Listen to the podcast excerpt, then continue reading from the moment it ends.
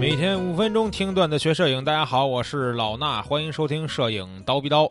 今天咱们聊一聊旅行摄影，为什么要聊这个话题啊？因为这不年底了嘛，啊，很多人的习惯都是一样的，到年底呢留着年假，对吧？看看今年年底，哎，这一年的工作状态怎么样？是不是可以给自己放个年假，去出去旅行一趟，玩一玩？那咱们摄影人出去玩，那旅行就少不了摄影，所以呢，旅行摄影就是一个非常热门的话题。啊，尤其是在年底这个关卡，我们去旅行的话，我跟你说啊，摄影的目的是什么？对吧？我们旅行呢是出去玩，那摄影的目的呢就是打卡，就是炫耀，是不是？仔细想一下，那不然我们为什么要去那个地方拍呀？对吧？我是去哪个国家了？我是去韩国、去日本了、去泰国、去新加坡了，对吧？我是去欧洲、去美国了。我为什么要去那儿拍呢？我可不就是为了拍了、发了朋友圈、发了微博，让别人知道我去这儿了，对吧？打个卡，告诉你们，哎，爷来这儿玩了，是不是？那打卡照啊，其实大家对它有一些的这个哎偏执或者是概念的不足啊，就是觉得说这个旅行打卡照是不是就是传统的我们说人往那儿一站啊，咔嚓拍一张就这么一个意思？其实真不是啊，旅行打卡照啊。你可能看到的大多数那样，就比如说像我们有有有些这种游记，对吧？旅行帖，你可能到了，哎，到了这个哪儿了？到了什么埃及金字塔了？咔，站那儿，哎，冲着镜头一微笑，对吧？俩手一叉拍一张，傻乎乎啊，有点真的有点二十年前那感觉。但是呢，你的打卡照其实可以拍的很吸引人。那我觉得大家拍不好啊，主要分为以下几点。第一点就是什么？心态。这点心态就是说，我的心态啊，我虽然作为一个摄影爱好者或者摄影师，我拿着相机出去拍照，我到底是想随便那么随手一拍，还是想认真创作？啊，随手一拍为什么用相机呢？感觉是画质稍微好点，对吧？或者说我买了它了，我都花钱买了，我干嘛不用呢？我买了相机，我还用手机拍，这不亏得慌吗？所以呢，就拿相机拍。但是呢，您要真这么随随便便的这么随手一拍的话，这照片说实话拍了，您更对不起您这相机。为什么呀？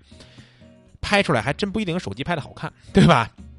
因为相机咱都知道，你要不认真创作，它随手一拍的话，肯定没有手机好看。手机的话，色彩经过优化，对吧？人物还有皮肤磨皮啊，而且你感觉心态是不一样的啊。我这就一手机拍的照片，哦呦，手机能拍成这样，这种心态，对吧？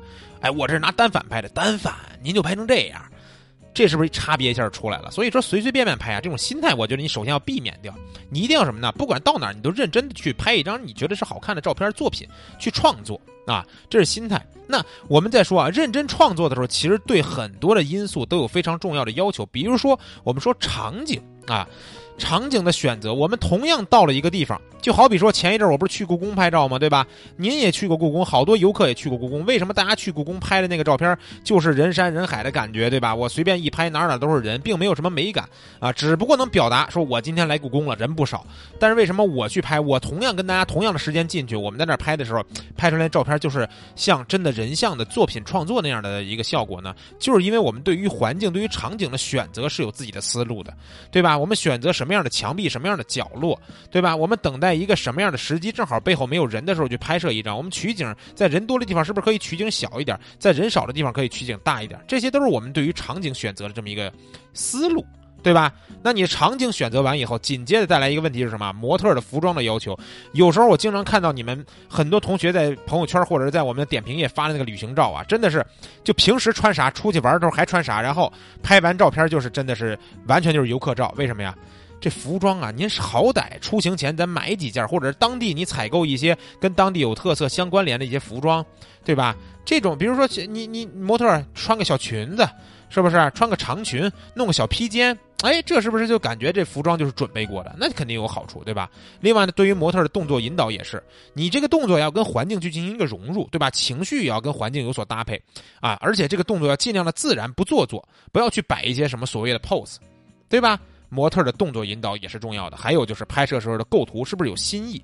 你比如说，我们可能所有人都有一张照片，就是天安门的合影，对吧？小时候甭管您是北京的还是外地的，估计都来过天安门。来天安门的时候，家长一般都会给我们拍一张照片，就是你站在那块儿，然后构图呢，就是你在在画面的左下角或者右下角或者中间下角，然后背景呢就是天安门，你还不能挡住太多天安门，是吧？那种构图看起来就是什么纯游客照。啊，我们可以拍半身的构图啊，但是我们让人物慢慢的，比如在很多的人群面前走动啊，背景呢就是天安门广场的人群，还有在那个天安门的一个虚化的效果。这时候能不能看出来你来天安门了？能看出来，但这照片又有情绪感，对吧？又有打卡的作用，而且最后的效果还好，这就是构图的思路。另外，后期您做不做，对吧？能不能帮您完善这个照片的效果，也是非常重要的。你说我们旅行当中快速的修一张图，大概三五分钟就能修完一张照片，但是呢，这知识点和思路您得打通。如果打不通这思路的话，估计修一小时修出来还没我三分钟修的那个效果好，对吧？有时候你发现不了照片里边的问题，那这些问题如果你也想解决的话，啊，可以来我们的面授班，对吧？正好，比如说您年底有安排想出去玩一趟，来咱们大理旅拍走一遭。这是我们二零一九年的最后一期面授班，在大理的旅行摄影主题。我们这一次是全国招生，咱们直接到大理集合。十二月十五号开始，七天六晚的一周的行程。我们当中呢，除了以外，还有另外一位特邀讲师，一共两位讲师带你拍出来至少五组以上的人。人像作品，还有各种的风光拍摄技巧。我们拍摄日出日落，拍摄夕阳美景，拍摄唯美的星空，拍摄旅拍的人像，全都有。而且从前期拍摄到后期修图，我们是全流程讲解。这跟一般的旅行团可不一样，我们是带给你讲很多很多的课程和干货知识点的。我们这一次呢，吃得好，住得好，玩得好，学得好。只要你有时间，现在最后一个补位名额，超低的一个成本折扣价啊，送给你。只要你能搭上这个末班车，跟我们去玩耍，保证你收获颇多，好吧？想要赶上这最后一个名额的，去我们蜂鸟微课堂的微信号，记住是蜂鸟微课堂的微信公众号，回复“大理”两个字或者您手机里有我们的课代表，直接找他咨询就可以了啊，找我咨询也行。咱们话不多说了啊，这个面授班如果能来的话，我带你们好好玩。这期节目就到这儿，咱们下期见。